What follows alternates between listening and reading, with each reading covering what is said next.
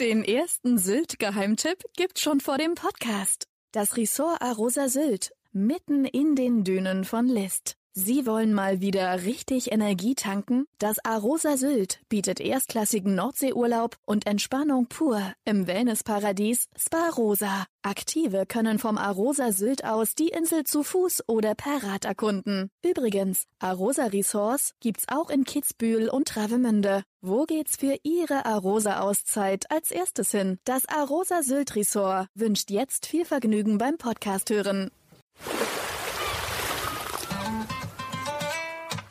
Sylt, der Inselpodcast vom Hamburger Abendblatt.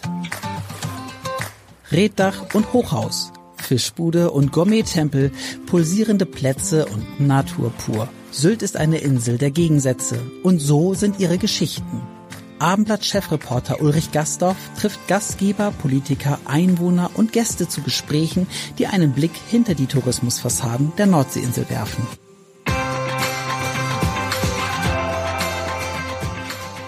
Den ersten Sylt-Geheimtipp gibt's schon vor dem Podcast. Das Ressort Arosa Sylt, mitten in den Dünen von List. Sie wollen mal wieder richtig Energie tanken? Das Arosa Sylt bietet erstklassigen Nordseeurlaub und Entspannung pur im Wellnessparadies Spa Rosa. Aktive können vom Arosa Sylt aus die Insel zu Fuß oder per Rad erkunden. Übrigens, Arosa Resorts gibt's auch in Kitzbühel und Travemünde. Wo geht's für Ihre Arosa-Auszeit als erstes hin? Das Arosa Sylt Resort wünscht jetzt viel Vergnügen beim Podcast hören. Herzlich willkommen zu unserem heutigen Podcast. Mein Name ist Ulrich Gastorf und ich begrüße heute Nikolas Heckel, Bürgermeister der Gemeinde Sylt, logischerweise auf der Insel Sylt. Herzlich willkommen. Hallo und moin moin. Jetzt interessiert natürlich erstmal, ähm, wenn man hört, äh, Bürgermeister von Sylt, denken immer alle, der Heckel ist von der gesamten Insel Bürgermeister. Vielleicht erklären Sie einmal sozusagen, welche Funktion Sie genau haben als Bürgermeister der Gemeinde Sylt. Ja, Sylt hat äh, fünf eigenständige Gemeinden und äh, die Gemeinde Sylt ist die Verwaltung für alle fünf Gemeinden, aber natürlich hat jede einzelne Gemeinde ihre eigene Gemeindevertretung und die anderen vier Gemeinden haben dann ehrenamtliche Bürgermeister. Genau, das heißt, Sie sind der einzige hauptamtliche Bürgermeister der Insel, 2015 das erste Mal gewählt worden und dann in diesem Jahr sozusagen wiedergewählt worden. Vollkommen richtig, so war das. Für ähm, sechs Jahre von den Bürgern. Ähm, Vielleicht erkennen Sie kurz äh, Ihren Werdegang und ähm, Ihre Herkunft. Sie sind ja, glaube ich, auch Sylter. Ja, also ich bin gebürtiger Sylter, bin hier auf der Insel auch groß geworden, habe auch hier im Rathaus meine Ausbildung gemacht und auch über ähm, ja, die Gemeinde Sylt war es ja noch nicht, sondern Stadt Westerland damals äh, mein Studium gemacht als Verwaltungswirt habe dann auch hier auf der Insel erstmal gearbeitet. Dann hat es mich für zwölf Jahre in die Nähe von Kiel nach Grunzhagen äh, getrieben. Dort war ich Beamtsleiter, wurde dann angesprochen, ob ich mir vorstellen könnte, zu kandidieren als Bürgermeister für die Gemeinde Sylt. Das hat mich gereizt und dann hat es auch damals 2015 geklappt. Was hat Sie denn äh, daran gereizt, als Bürgermeister äh, zu kandidieren? Naja, wenn man in der Verwaltung groß wird und die Verwaltungsausbildung macht, dann will man natürlich irgendwann auch mal ja, versuchen, so ein Haus zu leiten. Und genau das war es eben. Ich denke, das ist wie in jedem Beruf. Äh, man möchte sich weiterentwickeln und das ist halt sozusagen das Ende der Karrieremöglichkeit in der Verwaltung, dann so ein Haus äh, wie hier die Gemeinde Sylt dann eben auch zu leiten. Also einfach der Reiz, sich weiterzuentwickeln und aus der zweiten Reihe mal in die erste Reihe zu kommen. Wie viele Mitarbeiter hat man denn? Für wie viele Leute sind Sie hier verantwortlich äh, in der Gemeinde Sylt? Also wir haben hier 300 Mitarbeiter in der Gemeinde Sylt. Das heißt, zur Gemeinde Sylt zählen dann auch, sage ich mal, in Hamburg würde man sagen, städtische Unternehmen. Also das heißt, haben Sie eigene Bauunternehmen äh, oder wie muss man sich das vorstellen? Wie ist das bei äh, in der Gemeinde Sylt? Ja, also wir haben ein eigenes Wohnungsbauunternehmen als Eigenbetrieb, aber wir haben auch zum Beispiel ein Tourismusservice, das ist eine GmbH, eine gemeindeeigene. Wir haben äh, Beteiligungen zum Beispiel auch an dem Energieversorgungsträger hier auf der Insel. Und so sind wir auf der Insel eigentlich mit allen verschiedenen Institutionen vernetzt und verzahnt. Wir sind indirekt beteiligt am Flughafen und so haben wir ganz, ganz viele, ja, auf Sylt äh, bekannte Vernetzungen durch die Gemeinde und Gemeindeverbände und dann eben auch Töchter. Äh, etwa vor einem halben Jahr ist es ja sozusagen wieder losgegangen, am 1. Mai mit dem Tourismus auf Sylt. Davor hatten Sie ja eine sehr lange sozusagen Zwangspause touristisch gesehen. Ähm, jetzt so nach einem halben Jahr, nach dem Tourismus-Comeback, erzählen Sie, wie nehmen Sie die Insel wahr? Jetzt erstmal müssen wir natürlich sagen, als äh, wir 2019 mit dem Betretungsverbot und äh, dem Beherbergungsverbot äh, eingeschränkt worden sind, haben wir natürlich Sylt mal vollkommen neu kennengelernt. Äh, nur wir Sylte auf Sylt äh, ist natürlich eine ganz andere Wahrnehmung, wenn hier 18.000 Personen unterwegs sind, als es 100.000 Personen sind, die irgendwie sich hier auf der Insel bewegen. Also haben wir mal erlebt, wie ist Sylt eigentlich ohne Gäste. Das war einerseits natürlich eine sehr schöne Erfahrung, weil man wirklich Freiraum hatte und ja, wirklich nur bekannte Gesichter traf. Andererseits natürlich auch wirklich äh, finanziell desaströs, weil wir leben vom Tourismus und wenn der Tourismus überhaupt auf Null heruntergefahren ist, ähm, dann haben wir natürlich Okay, bundesweit gab es Einschränkungen durch äh, die Corona-Krise, aber wenn so eine ganze Destination heruntergefahren wird, dann war das natürlich für viele auch immens einschränkend und äh, die Sorgen waren dann doch sehr groß. Und insofern freuen wir uns einerseits, dass wir wieder mit dem Tourismus starten können. Ähm, erleben natürlich auch einen sehr, sehr großen Druck durch den Inlandstourismus. Viele äh, Gäste, die haben wir jetzt zum ersten Mal. Das sind sonst Gäste, die weggeflogen sind, weggefahren sind. Also wir haben ein neues Gästeklientel jetzt auch zurzeit bei uns auf der Insel. Und insofern haben wir natürlich ein ganz neues Erlebnis wieder. Neue Gäste, einen neuen Druck. Ähm, und somit fühlt es sich auch alles irgendwie noch ähm, ungewohnt an. Wie gesagt, von 0 auf 100 wieder hochgefahren. Das ist dann eben auch für alle auch eine emotionale Reise, die wir hier auf der Insel dann eben mitgemacht haben. Wenn man jetzt ähm, durch die ähm, Sylter, also die Westerland, durch die Innenstadt geht, man sieht jetzt auch im, im Ende Oktober noch sehr, sehr viele Menschen. Also es wirkt ja so, und äh, als wenn die Insel immer noch relativ voll ist. Ähm, wie nehmen Sie das denn wahr? Sie haben schon gesagt, klar, Tourismus, davon leben wir hier auf der Insel. Aber ähm, wie nehmen Sie diese, Entschuldigung, dass ich das so ausdrücke, Menschenmassen, die sich hier auf der Insel bewegen, ja nicht nur in Westerland, wie, wie, wie empfinden Sie das? Ist es Ihnen zu viel, um das mal so zu fragen? Also noch haben wir halt Saison. Wir sind noch in den Herbstferien, das heißt für uns normale Saison. Aber in der Tat, äh, wir erleben schon viele Gäste und äh, gefühlt, auch gerade wenn man die Infrastruktur anschaut, eben auch gefühlt oftmals zu viele Gäste. Wenn ich da an den Bereich Verkehr zum Beispiel denke, dann ähm, merken wir schon, dass der ganze Individualverkehr, der die Autos nutzt, äh, für uns schon sehr anstrengend ist, weil einfach die Straßen hier einfach nicht ausreichend für so viel PKWs zum Beispiel sind. Äh, wir merken auch, dass jetzt der Wechsel zum Fahrrad äh, bei uns äh, eine neue Herausforderung ist. Nicht nur das normale Fahrradfahren, sondern auch das E-Bike-Fahren. Äh, die Radverkehrinfrastruktur reicht nicht mehr aus. Und so merken wir immer, dass je nachdem, was gerade dann eben auch ja, viel genutzt wird, unsere Ressourcen, unsere kleinen insularen Ressourcen schnell überladen sind. Ähm, und insofern je nachdem, wo man sich gerade aufhält, natürlich kann man auch bei uns, äh, wenn man sich dann in den Randbereiche begibt, auch herrlich alleine sein und äh, auch das genießen. Aber das macht eben auch Sylt aus. Sylt macht den Reiz aus, sehr unterschiedlich zu sein, von sehr, sehr natürlich bis hin zu städtisch. Man kann tatsächlich ähm, an einem Tag ein Wechselbad der Gefühle machen, von einem morgendlichen Strandspaziergang in aller Ruhe, mal eben tagsüber shoppen gehen, dann wieder äh, in die Gastronomie. Also es gibt hier sehr, sehr vieles, eine riesen Bandbreite und somit ist eben Sylt vielseitig und das macht eben auch Sylt aus. Man kann es ruhig haben, man kann es eben auch turbulent haben, je nachdem, was man gerade möchte. Aber wenn wir dieses Thema Verkehr nehmen und äh, ich habe das Gefühl, gefühlt wird seit ähm, Jahren darüber gesprochen, dass sich da mal was ändern muss. Es gab ja auch vor geraumer Zeit eine Befragung der Bürger, wo man auch wo die auch gesagt haben, dass sie teilweise irgendwie genervt sind von dem vielen Verkehrsaufkommen auf der Insel. Ähm, sie haben es gerade selber noch einmal ausgeführt, die vielen Autos, dann kommen die Fahrräder. Also ich bin ja selbst Fahrradfahrer hier auf der Insel teilweise. Ich finde, da, da kann man noch viel tun. Ähm, die Frage ist nur, es wird jetzt immer geredet. Ähm, was, was ist denn eigentlich konkret mal geplant in den nächsten Jahren, um dieses Verkehrsproblem, sage ich mal, in den Griff zu bekommen? Oder baut man einfach neue Straßen? Was machen Sie?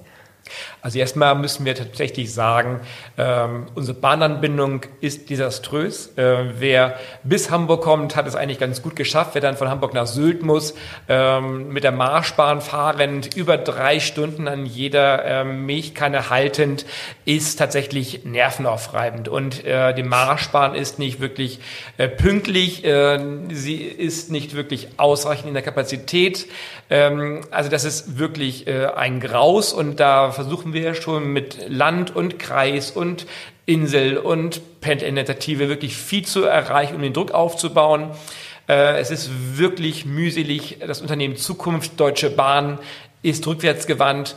Wir kommen trotz ähm, Wirtschaftsminister, der auch Tourismusminister ist, nicht wirklich weiter. Wir schreien und ich glaube auch, man hört uns auch sehr oft schreien, äh, die Marschbahn ist einfach desaströs. Und wenn wir dann sagen, bitte nutzt doch bitte bei der Anreise die Bahn, dann können wir das nicht mehr guten Gewissens machen, weil wir können die Gäste nicht mit so einem Unternehmen Zukunft anreisen lassen.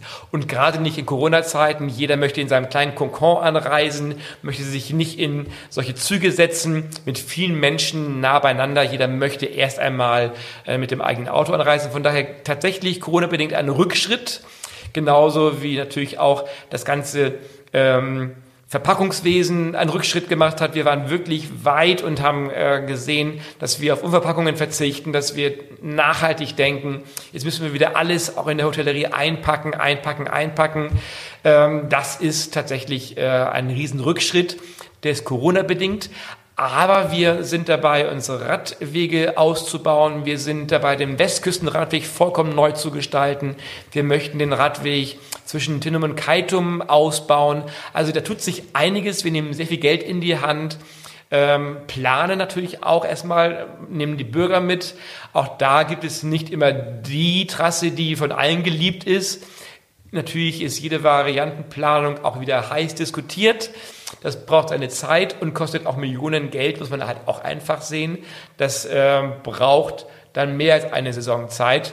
Aber wir sind tatsächlich dabei, die Radwegeinfrastruktur auszubauen.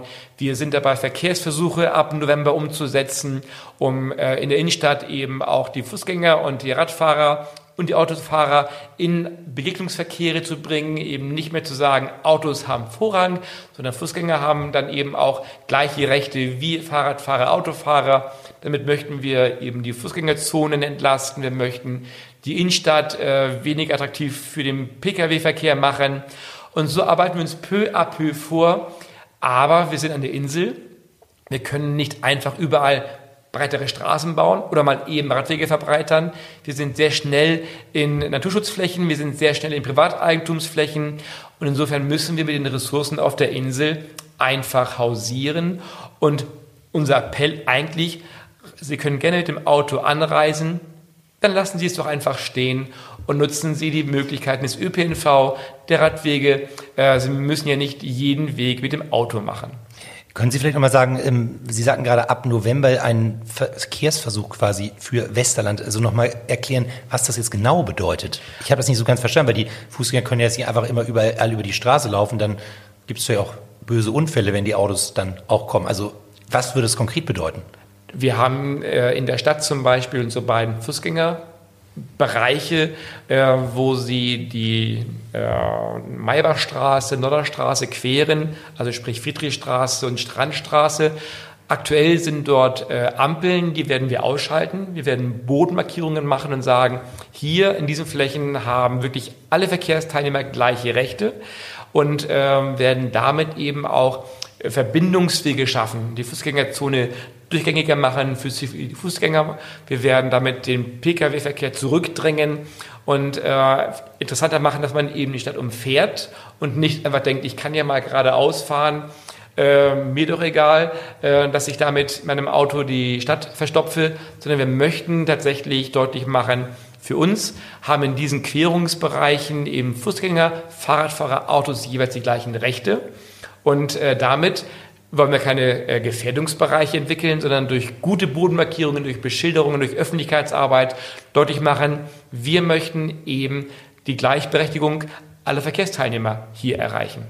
Könnte man dann nicht auch mit weitgehenden Verboten auch arbeiten gegenüber den Autofahrern? Also jetzt sagen zum Beispiel, ihr dürft von dann bis dann nicht mehr durch Westerland fahren. Ähm, wäre so etwas möglich, denkbar? Nachtfahrverbot auf der Insel ist ja auch immer wieder so ein Nachtfahrverbot ist wieder auch ein Thema, über das wir uns auch Gedanken machen. Wir ähm, erwägen das wieder im Kurzentrum vielleicht mal wieder durchzusetzen. Haben Sie es schon mal gemacht? Das gab es damals in den 70er Jahren, äh, wurde dann aufgehoben, weil das eben nicht mehr modern genug gewesen ist.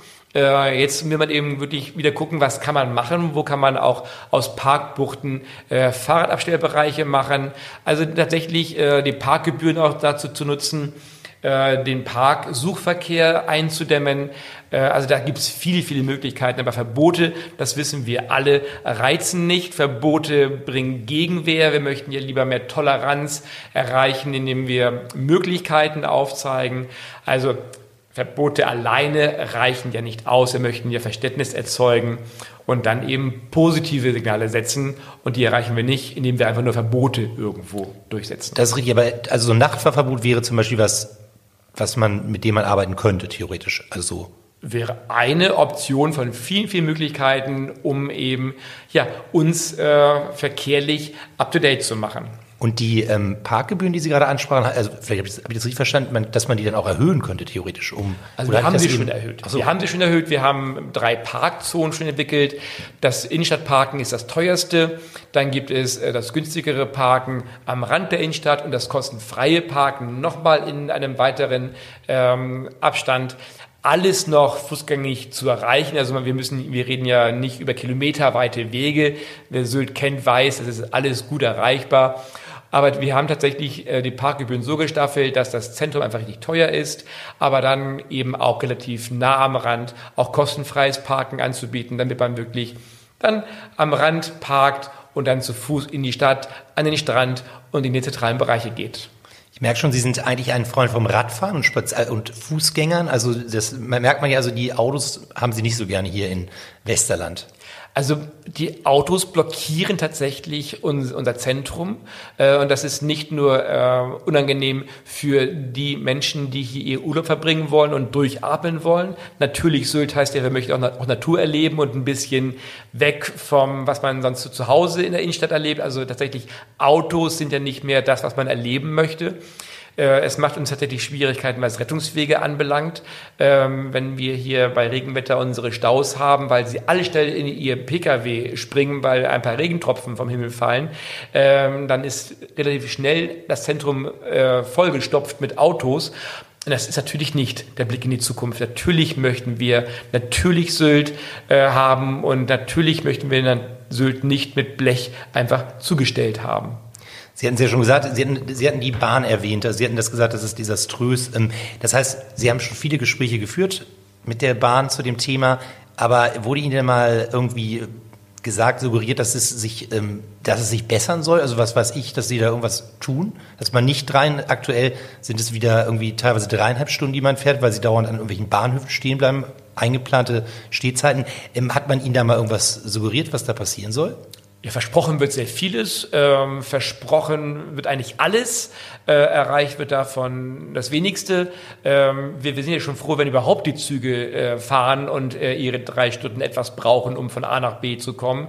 Äh, wenn wir aber feststellen, was da an Lokomotiven ausfällen ist, äh, was an äh, abgeschlossenen ähm, Anhängern, Waggons ist, weil das Personal nicht ausreichend ist, Gleisstörungen, also es ist wirklich, wirklich äh, desaströs und ich kann Ihnen sagen, wir reden uns äh, den Münder fusselig, wir schreiben uns die Finger wund, wir sind wirklich engagiert, etwas Positives zu erreichen, aber es ist wirklich äh, extremst schwierig. Und wenn nicht mal der äh, Minister etwas erreichen kann äh, und bei seinen Schaufensterreden bleibt, dann bleibt man irgendwann auch sprachlos zurück. Und äh, ja, wir wissen nicht mehr, was wir noch tun sollen.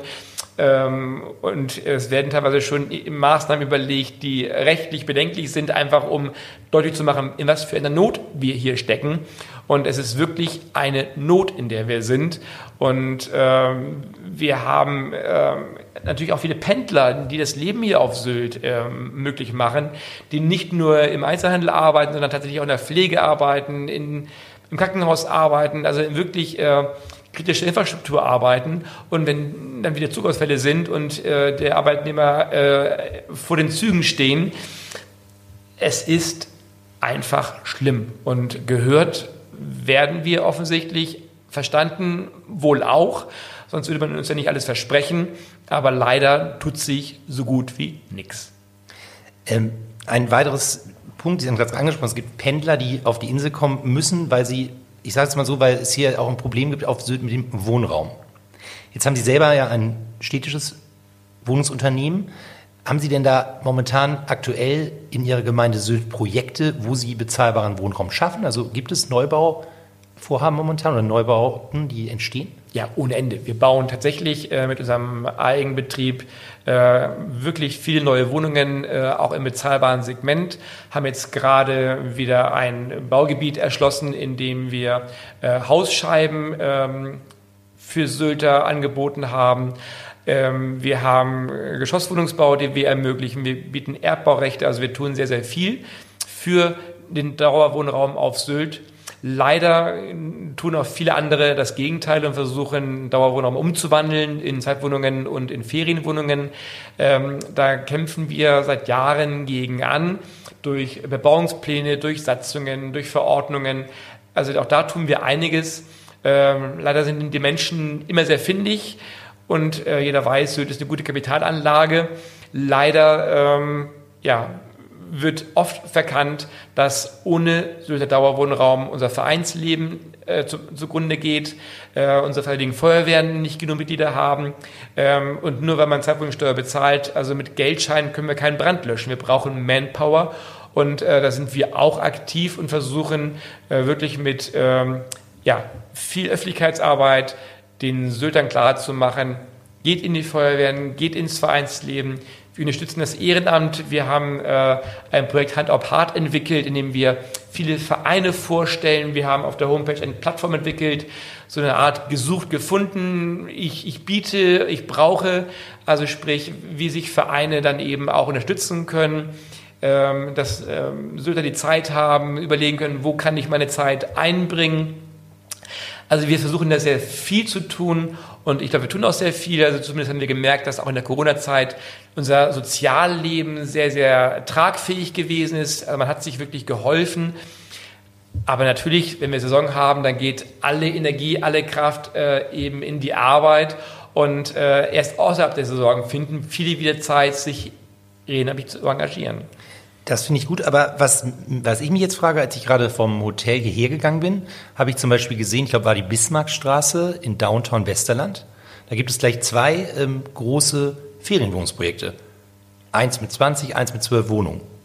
Jetzt frage ich mich natürlich, äh, wenn Sie gerne hätten, dass Ihre Sylter bezahlbaren Wohnraum bekommen, warum gehen denn dann diese ähm, Projekte in Bestlage durch? Also wer ist dafür verantwortlich, dass es so ist? Das Baurecht. Okay. Es gibt ja einfach Baurecht Ansprüche. Es gibt die Eigentumsgarantie aus dem Baugesetzbuch.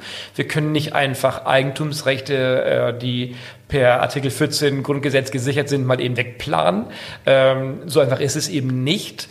Und insofern kämpfen wir und wir müssen feststellen, dass die wirklich gesicherten Dauerwohnraumprojekte die sind, die wir als Kommune selbst auf den Weg bringen. Das ist das, was langfristig äh, trägt.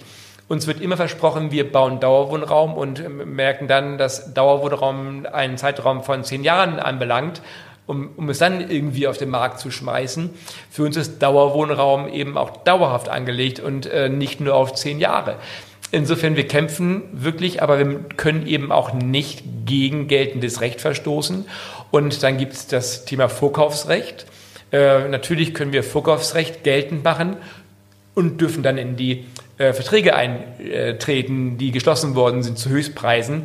Das können wir uns als Kommune eben auch nur selten leisten. Also insofern, das Baurecht bietet uns da wenig Möglichkeiten, um das, was wir wirklich brauchen, auch durchzusetzen. Jetzt hat man ja, wenn man jetzt sieht, also ich, ich, ich habe jetzt diese zwei Projekte gesehen, ich denke, es gibt sogar noch mehr, was abgerissen werden soll, glaube ich, in Westerland, das ist richtig, für weitere Bauprojekte, Westerland Ortsmitte ist hier immer ein Geben und Nehmen. Also es ist hier viel im Wandel. Ähm, insofern gucken Sie sich Sylt an, da sehen Sie immer Kräne stehen. Also gebaut wird auf Sylt immer gerne und äh, es wird auch viel zurückgebaut, was noch gar nicht so alt ist, weil es einfach äh, anders vielleicht schöner ist oder besser gefällt. Also Sylt ist stetig im baulichen Wandel. Brauchen Sie denn, also Sie, wir haben ja über das Thema viele Touristen schon gesprochen, ähm, würden Sie denn sagen, da ist das Ende der Fahnenstange erreicht? Also das, eigentlich brauchen wir jetzt nicht noch mehr Ferienwohnungen oder ist das, ähm, wie sehen Sie das?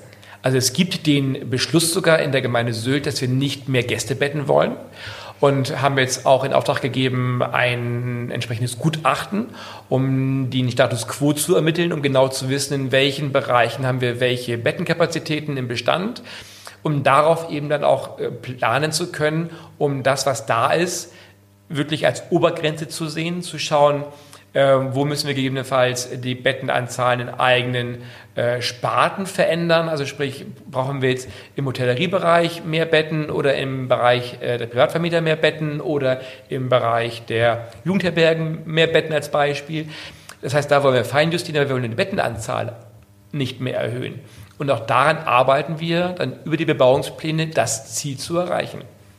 Also quasi, genau, aber Sie hatten das schon gesagt, die Krux, wenn es jetzt jemand, also ein Privatgrundstück ist und der sagt, ich baue da halt meine Ferienwohnung, das brauche ich, gibt's hier, dann kann die Stadt ihn ja jetzt nicht irgendwie, ähm, also die Gemeinde Sylt kann die Leute ja da nicht enteignen. Das ist ja... Wir müssen immer die Eigentumsansprüche abwägen mit den öffentlichen Interessen und das ist das, was uns das Baugesetzbuch ermöglicht. Wir dürfen nur das planen, was wir abwägungsfehlerfrei, so heißt das, also diese privaten und öffentlichen Interessen müssen ausgeglichen sein. Wenn wir feststellen, die privaten Interessen überwiegen, dann können wir nur gegen Entschädigung äh, diese Rechte wegplanen. Und wie gesagt, entschädigen können wir nur ein paar Mal, äh, ansonsten sind wir halt auch pleite. Ähm, insofern ist tatsächlich es ein, ein Kampf gegen die Windmühlen. Und wir hoffen auf das Verständnis der Menschen, dass sie verstehen, dass Geld nicht alles ist. Wie gesagt, man kann mit Geld kein Feuer löschen, sondern wir brauchen Leben auf Sylt. Wir brauchen ein, eine, eine Gemeinschaft und die braucht Dauerwohnraum. Und es geht nicht immer nur darum, wie kriege ich meine Liegenschaft bestmöglichst an den Markt geschmissen. Wir haben auch nach Artikel 14 Grundgesetz auch Sozialverantwortung. Und die muss eben auch jeder Eigentümer wahrnehmen wir, wir sind jetzt gerade in Westerland, hier im Rathaus vom Westerland. Ähm, es ist ja auch geplant, dass, ähm, ich sag mal, Westerland soll sozusagen, die Innenstadt soll schöner werden, soll attraktiver werden. Ich glaube, dazu gab es auch eine Untersuchung oder so etwas in der Art. Ja, also wir haben schon das Ziel, dass wir natürlich sehen, dass wir ähm, unsere, ja, unser Angebot sozusagen der Innenstadt ähm, nachhaltig, aber eben auch modern gestalten. Und ähm, insofern ist das Ziel zu schauen, wie kriegen wir das Zentrum hübscher gemacht, um einfach zu schauen, wie ist die Aufenthaltsqualität angenehmer, wie fühlt man sich wohler. Äh, vor 20 Jahren waren äh, kahle Straßen, äh, äh, ich sag mal, Betonwüsten up to date. Heute sagt man sich, wie konnte man das denn vor 20 Jahren so machen? Heute will man gerne viel grün und viel bunt und viel kuschelig. Und so ist natürlich immer auch der Anspruch im Wandel. Und wir sind jetzt wieder am Schauen, wie kriegen wir unser Zentrum einfach als Wohlfühlort gestaltet und äh, dennoch modern gestaltet. Wie muss man sich das jetzt vorstellen? Also wie, wie, wie wird das weitergehen? Also mit dieser, mit dieser Planung? Das heißt, ähm, wird dann irgendwann irgendwer ein paar Millionen Euro, also der, die Gemeindevertretung beschließen und dann wird alles schön gemacht? Oder wie muss man sich das vorstellen? Das wäre schön, wenn das einfach so einfach wäre. Also wir haben tatsächlich äh, unser, unsere ähm, Interessensvertretungen mit im Boot, Südunternehmer und unsere Südmarketinggesellschaft die sich Gedanken machen. Wir haben das Thema im Hauptausschuss diskutiert. Wir werden das Thema bei uns im Ortsbeirat diskutieren. Wir wollen natürlich die Bevölkerung mitnehmen. Das heißt, wir wollen schauen, was ist eigentlich gewollt. Man kann ja nicht mehr von oben sagen, so jetzt, das ist hübsch, sondern das muss ja eben auch mit der Bevölkerung entwickelt werden. Und auf den Weg machen wir uns jetzt, einfach zu schauen, wie kriegen wir ähm, das Zentrum eben attraktiver. Wir hatten jetzt gerade, komme ich aus einer Präsentation, wir hatten die TU Berlin bei uns gehabt, die hat äh, eben auch untersucht, wie ist unsere Innenstadt aufgestellt, äh, wo sind strukturelle Schwächen, wo muss man nachsteuern. Auch da war eben die Ausgestaltung des Zentrums ein Thema. Also es ist auf vielen Ebenen Thema und daraus müssen wir eine Gestaltung entwickeln. ähm, mit Sicherheit in verschiedenen Phasen. Was kriegen wir kurzfristig hin? Was kriegen wir mittelfristig hin? Und müssen wir langfristig hin? Und äh, auf diese Diskussionsebenen haben wir uns aufgemacht, äh, dass wir diese Themen einfach abarbeiten. Wie nehmen Sie denn selber diese ähm, Friedrichstraße wahr? Also wenn Sie da so lang flanieren, wenn Sie sich anschauen, was da für Geschäfte sind, was da für Gastronomie ist, wenn Sie jetzt jemanden das beschreiben sollten, der vielleicht die Friedrichstraße nicht kennt, weil er noch nicht auf Sylt war, wie würden Sie das denn beschreiben, was man dort vorfindet? Sehr urban. Also ich denke, äh, man erlebt einen urbanen Raum, den man vielleicht äh, auf einer Insel, die mit Natürlichkeit wirkt, nicht unbedingt erwarten wollen würde. Ähm, ist fast schon städtischer Charakter, tatsächlich in, im Zentrum. Ähm, viel Gastronomie, viel freier Raum. Ich sagte gerade eben schon Betonwüste. Für mich ein unangenehmer Raum, für mich zu kalt, für mich zu zugig. Insofern wollen wir natürlich schauen, dass wir diese Aufenthaltsqualität schöner machen. Man kann schön bummeln, man hat, wir haben viele Geschäfte, in denen man wirklich schön ja, einkaufen kann. Wir haben schöne Gastronomie, die sehr vielseitig ist. Aber der Aufenthaltsraum draußen wirkt für mich ähm, zu kahl. Ähm, wir Friesen sind zwar gerne karg, aber zwischen karg und kahl ist ja ein Unterschied. Und ich finde ähm, den Raum ungemütlich und für mich zu kühl. Wenn Sie so ähm, am Strand schauen von Westerland, da sind ja sehr viele Hochhäuser, ähm, die irgendwann mal genehmigt wurden, gebaut wurden. Wie, wie empfinden Sie die, diese, diese Hochhäuser von Westerland?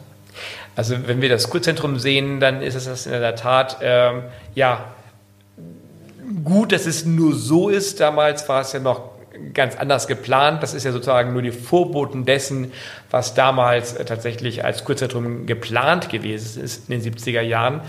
Ähm, Jetzt ist es ein Markenzeichen. Äh, wir werden diese äh, drei Hochhäuser mit Sicherheit auch äh, wieder kurz- und mittelfristig weggeplant kriegen oder weggebaut kriegen. Wir müssen mit diesem Markenzeichen leben.